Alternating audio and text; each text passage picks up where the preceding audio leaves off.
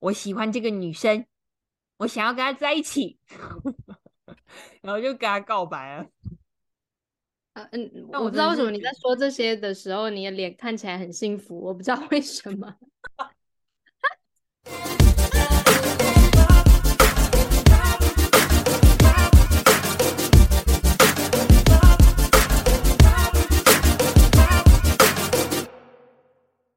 热腾腾的，就是韩国韩剧《黑暗荣耀》里面的，哎，我完全忘记他们两位的名字。学长跟贤正，对，就是学长跟贤正这两位演员在现实生活中是男女朋友，是吧？没错。就那时候早上，今天呃，我们录音的今天是四月一号，就愚人节。我那看到这个新闻，第一个反应是，嗯，第一社是在做什么愚人节计划吗？然后我就把它截图，然后传去群主这样子。然后 Remy 就来，你那时候说了什么？你要不要复述一下？我说尊重、祝福、爱心。但是 因为他们两个人没有什么对手戏啊，在《黑暗荣耀》里面，所以我就说不晓得是怎么擦出火花的。然后后来我有看到一些新闻，就是说他们是在《黑暗荣耀》结束之后的研讨会上面才擦出火花的，这样。嗯，我那时候还一直误以为他们可能其实在戏开拍之前就在一起了，但殊不知是在戏中看对眼才在一起的。因为 Remy 说他们在戏中没什么对手戏嘛，然后我就开始很认真想他们的对手戏是什么。我只有想到就是贤正那时候躺在手术台上，然后要打那个针美容针的啊时候，对，他是不是嗯那时候男主角就看到他，学长就看到他就觉得嗯，我喜欢这个女生，我想要跟他在一起，然后就跟他告白了。啊嗯，但我我不知道为什么你在说这些的时候，你的脸看起来很幸福，我不知道为什么。我在揣摩，我在揣摩学长的心境啊。啊，人家就说是在研讨会结束之后的研讨会才看对眼啊。哦，好啦，好了，不要打破你的小幻想。但就对，就是祝福又是一对佳偶在一起了。没有嗯错，诶，但我要补充，我真的觉得看《黑暗荣耀》的时候，我觉得就是你很很明显的看出演员真的演技很好，没有话讲。可是他们嗯的脸的，就是年龄会出卖他们在剧中想要饰演的那个年龄。啊？你觉得？你觉得太？你觉得演员太年轻还是太老？像学长来讲好了，他就是长了一副娃娃脸，他去演大学生或高中生的无违和。然后他在里面，他在《黑暗荣耀》中要饰演一个宋慧乔的学长，我那时候就一个门槛一直过不去。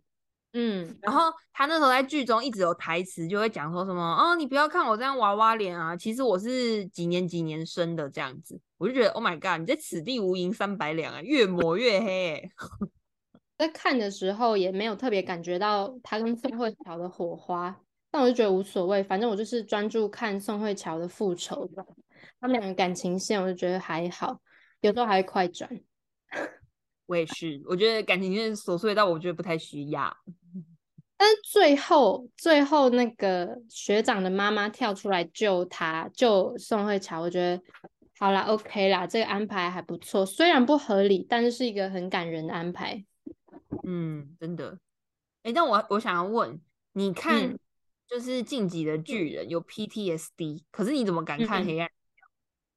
那荣耀不晓得哎、就是没有啊，没有什么哦哦，有一开始那些那个那个电棒卷烫伤的画面，我也是都遮遮着眼睛，我都不敢看，嗯，对就这这只有这部分，其他的还好。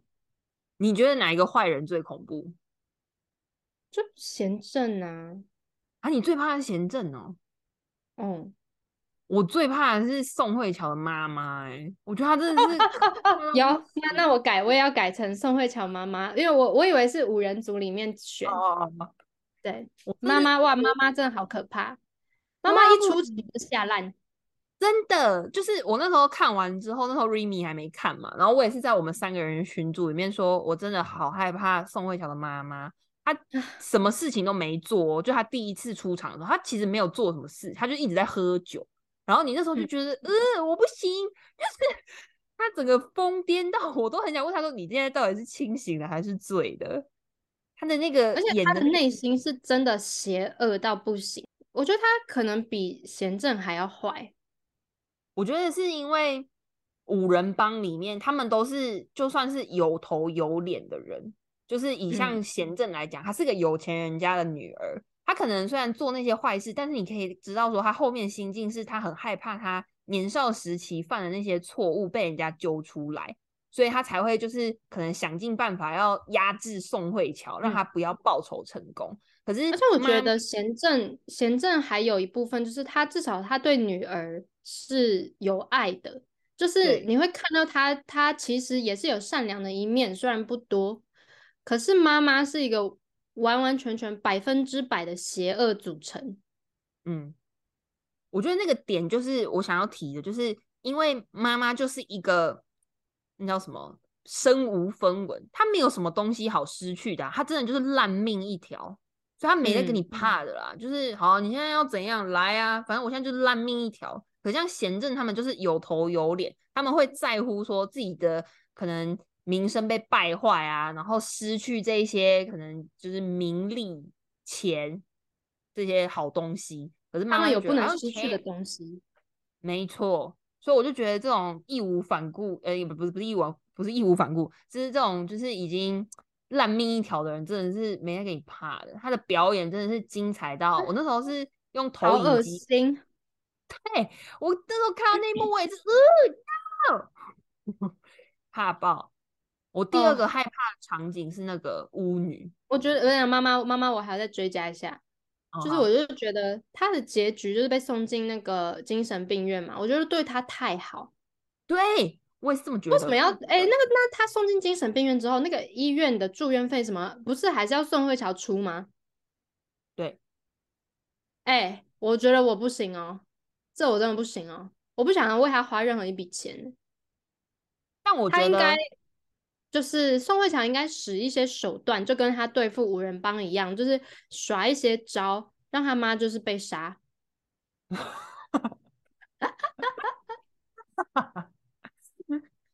不值得活在这个世上。但我觉得他最后把他送进去精神病院的时候，宋慧乔有一句台词就说：“这个是我能为你做的，就是以血缘来讲，只有我能对你做的事。对，我觉得他就是要呼应他当初签那个休学单，他妈妈把他的理由改掉，对，因为他妈妈是他的就是那叫什么直系亲属嘛，所以他可以就是嗯、呃因为他的这个身份的关系，他可以直接更改他的休学理由。那他现在也是以一个我是你的直系亲属，所以你这个死都不想要进去的精神病院，我就亲手送你进去。嗯，所以我觉得那个呼应啦。对，就是虽然不满，但是还是觉得 OK，我也要剥夺你一项东西啦，这样对他太好，嗯，对，真的。然后补充另外一个，就是我觉得第二个很可怕的就是那个巫女，巫女被附身那一段，我也是被吓到，那什么意思？哦我也吓烂呢。我那时候一度看不懂哎、我想说哈，这是宋慧乔塞钱给巫女，然后让她去演吗？然后后来才发现哦，没有，她是真的被他讲的那些内容，宋慧乔也不知道啊，就是他在屋顶上面跟贤正的对话内容，宋慧乔不会知道啊，所以就是他到后面真的附身，嗯，干怕爆怕爆。真的，我就不晓得我追个剧还要看一些就是有点怪力乱神的东西，我就觉得啊，too much。哎、我最近也在看一个怪力乱神的，就是那个什么李东旭吗？主嗯演的《九尾狐传》。它里面对 Netflix 上面的，就它里面在就在讲它就是一个九尾狐嘛，然后就会有出现很多妖魔鬼怪什么的啊。可是我点开的时候，我没有料到会这么常出现很像灵异片的这种画面，我真的会吓烂。我我好像我现在只有看到第四五集，我好像有点没办法再看下去。因为我都晚上的时候看呐、我晚上看这些会睡不着，哎，很恐怖哎、还是等下录完音就马上先看，甚至现在天还亮。没有也没有，那个剧情本身也不是到非常的吸引人。后来我现在在看的是那个《离婚律师》，嗯嗯嗯，离婚律师生什么的，这个反而比较好看。哦，是搞笑是不是？哎，no，是认真的法律片，就是在讲一个原男主角原本是钢琴师，他是演奏家哦，就是非常蛮有地位，在德国是那个钢琴教授，然后还有什么自己的演奏会啊什么巴拉巴拉。但是有一天，他的他亲爱的妹妹呢，就是突然过世，而且好像是跟他夫家那边有关，所以。他就是一气之下，因为他夫家那边的人好像是不小心把他弄到过世之后，然后就什么后事也不想管，然后他就是被气到，他就立刻丢下他钢琴家的一切，然后回到韩国苦读，然后考上律师，因为他就是有一天想要复仇，为他的妹妹出一口气，这样。嗯嗯，然后呃，但是这这个是主线剧情。啊，支线当然还有很多，他们律师事务所接到的一些案子，个别的案件这样，然后这些个别案件也都很好看。哦，好，有空来看。我最近乐趣是看那个未来日本台的那个爆笑随堂考。那是什么？他就是综艺节目，然后他就会请一些日本的那种搞笑艺人啊，或者一些我们比较熟悉的主持人。跟一些像什么 AKB48 的也有人来，然后他们内容呢，大致上可能就是会根据可能一些我们平常应该说是以日本社会你应该要会的一些琐碎的小事，然后他们会来请一些，譬如说像筷子怎么拿，然后怎么吃秋刀鱼这类的，然后会请礼仪老师来评价你做的对不对。那如果做的对的话，就代表你很有尝试，大概是这样。那礼仪老师是是不是小林还是什么一个女生？不一定诶，他就是各个领域的那种专业的老师，对。然后反正过程你就会觉得就是 荒谬到题材非常的朴素，可是内容非常的好笑，真的只有日本人做得出来。因为像台湾可能就是拿三炷香拜拜这样，然后他们是捻香。然后就有人 就把手拿进去捻香之后，发现啊好烫，然后就 马上又插回去旁边一个不太烫的那个箱子里面。我就想说，你可以做这种事吗？不会被踏伐吗？这个是丧礼耶，反正很荒谬。你有空可以看一下，我觉得很好笑。那你是在电视上看，还是你是在那个 YouTube 上面看？YouTube YouTube。嗯，我也是在 YouTube。他们 YouTube 其实蛮好看的，因为我之前也是有一阵子狂追他们的那个。住宅改住宅改造王，好看到爆炸！我整个我超爱看，而且我是连住宅改造王都可以看到哭的人，怎么这么感人呐？我我就是我连看个综艺也可以哭。我之前看那个《新西游记》，然后第七季吧，还是第八季，反正就是他们真的成功拿到所有的龙珠的那一季，我也跟着一起哭。我有，我有热泪盈眶，我就觉得哦，得来不易，真的。反正因为他们就是帮人家改造房子嘛，他会描述这个家的人有只是怎么样的组成，然后他们有什么故事啊什么，然后可能他们有一些生活的经济状况也不太好啊什么的，可是他们就是还是尽力的想要帮他们改造成一个就是舒适的生活环境，希望他们可以过得更好这样，然后。就很好看呢，因为首先他们的这些设计都我都超爱，就是因为日本的房子就是大部分比较小嘛，所以你就是要呃要很缜密的规划那些收纳空间，还有生活的动线什么的，你就可以发现很多设计上的小巧思，然后我就觉得超实用，因为台湾也是居住的环境也是平数也很小。因为我之前我也会看一些国外的、国外的一些装潢的节目还是什么，可是我就觉得欧美那些房子都太大，他们不需要去有什么收纳巧思，然后他们就是呃，反正地很大，房间超多，然后柜子狂买那个放了两三个柜子，那个房间还是超大，他们根本不需要去去烦恼要怎么收纳，因为还可以打棒球。但是我就觉得欧美这些。这些节目很没有参考价值，对欧美人可能有啦，他们不需要这些小巧思，但是日本人就是可以把这些小巧思发挥到极致，然后我看了就觉得很很疗愈，我觉得意料之外的得知你是个泪腺发达的孩子，超超级发达。我对于你看《黑暗荣耀》看到哭，我也是觉得 why？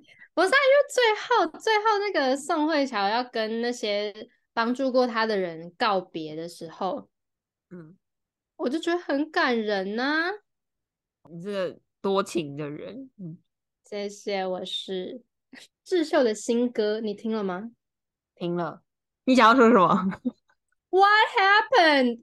到底 What happened？YG？为什么啦？到底为什么？可是，呃，我我有看英文的评论，就是 YouTube 下面英文的评论，就是大部分都是好评。他的歌声很适合旋律啦，那我就觉得好吧，也许只是刚好跟我们中华传统音乐有点像，真的耶，我们听了就会很出戏。可是别人不知道，那些外国人听起来觉得 OK，那就 OK 吧。哎、可是韩国那边的评论也是好的，哎，就是会觉得很好听，然后很喜欢。但我一直觉得那个前奏一下下去，我就觉得，嗯，感觉下一句会出来的是就是什么五 n 某 n 之类的，就是台语歌挂的那种感觉。对，嗯，啊，没有要说台语歌不好的意思哦，对对对对对，我只是觉得就是我们想象中的 K-pop 不太一样。对，那个舞怎么会排成这样？不是，怎么会想要叫他跳舞？怎么了？来，专业会跳舞的人，因为我不会跳舞，我是认真想提问，他是哦哪一个地不方需要不需？要专业会跳舞的人，就是任何人都可以看得出来，他是没有什么舞感。他在四个人里面本来就是最不会跳的，但是他很认真，他动作都有做到，这个我就是非常嘉奖，我觉得很棒。但是他非常不会跳，他怎么还会想要让他在 solo 曲里面跳舞？为什么不是通常要就是截长补短？怎么会还把这个短放大？抖音感超重，真的没有美感的一个舞哎、怎么会让他通过？YG 而且有一套衣服我看不懂，有一套红色薄纱，然后只穿那个小可爱的那个，我困惑满点。就是材料这么少哎、啊，这一套是多贵？制作费去哪了？哦我想到了，我想到了，对，就有很多手在中间，然后再放开的那个，就是他连伸手都有点尴尬。我还没看 MV 耶、所以是 MV 就很明显，是不是？很明显，我是喜欢智秀的，我觉得她很漂亮。首先，她超级超级漂亮，而且我就觉得她感觉 EQ 很高，哦，嗯，就是人很 nice。就是有那种他可以大而化之的这种感觉。所以你觉得我可能很有气质，对，而且我我很喜欢他的声音，虽然很多人会说什么大白嗓还是什么，可是我是很喜欢他的声音的。大白嗓是什么意思？嗯，就是没有什么技巧，然后好像只是只是从喉咙发出一些最平白无奇的声音的那种。但是我就觉得这个是他的特色，我就觉得没关系。而且他他在 Blackpink 里面唱的那些 part，我觉得都很适合他，都跟他的音色很搭。所以我觉得其实我蛮喜欢他的歌声的，但我就是没嗯有料到为什么他的 solo 还要硬叫他跳舞。毕竟他不能坐着单唱吧，会很尴尬因为他欸。可以唱一些抒情歌啊，他不一定一定要舞曲啊。哦，也是，就比如说，比如说泰妍，泰妍什么 Fine 啊，或者是什么 Eleven Eleven 这种路线的嗯，感觉，他就很适合啊。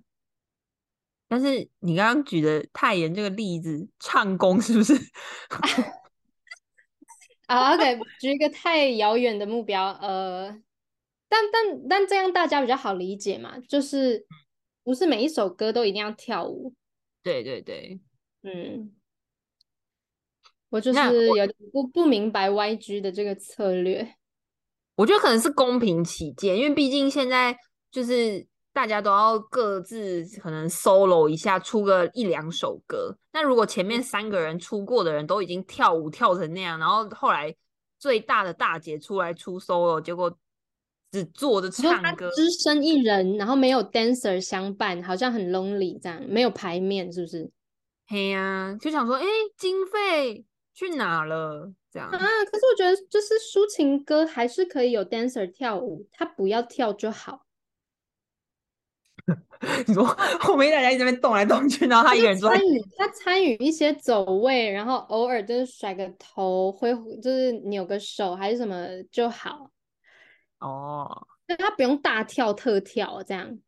嗯，那我觉得他很努力啦。当然，我觉得他是超级努力的人。对。毕竟下面三个妹妹就是要唱会唱，要跳会跳，饶舌也有比较强的。嗯，她就是以一个门面出道的。然后我觉得以她这样，我觉得她应该也是花了不少心力。得说，我当然相信，对我是喜欢她这个人的呀。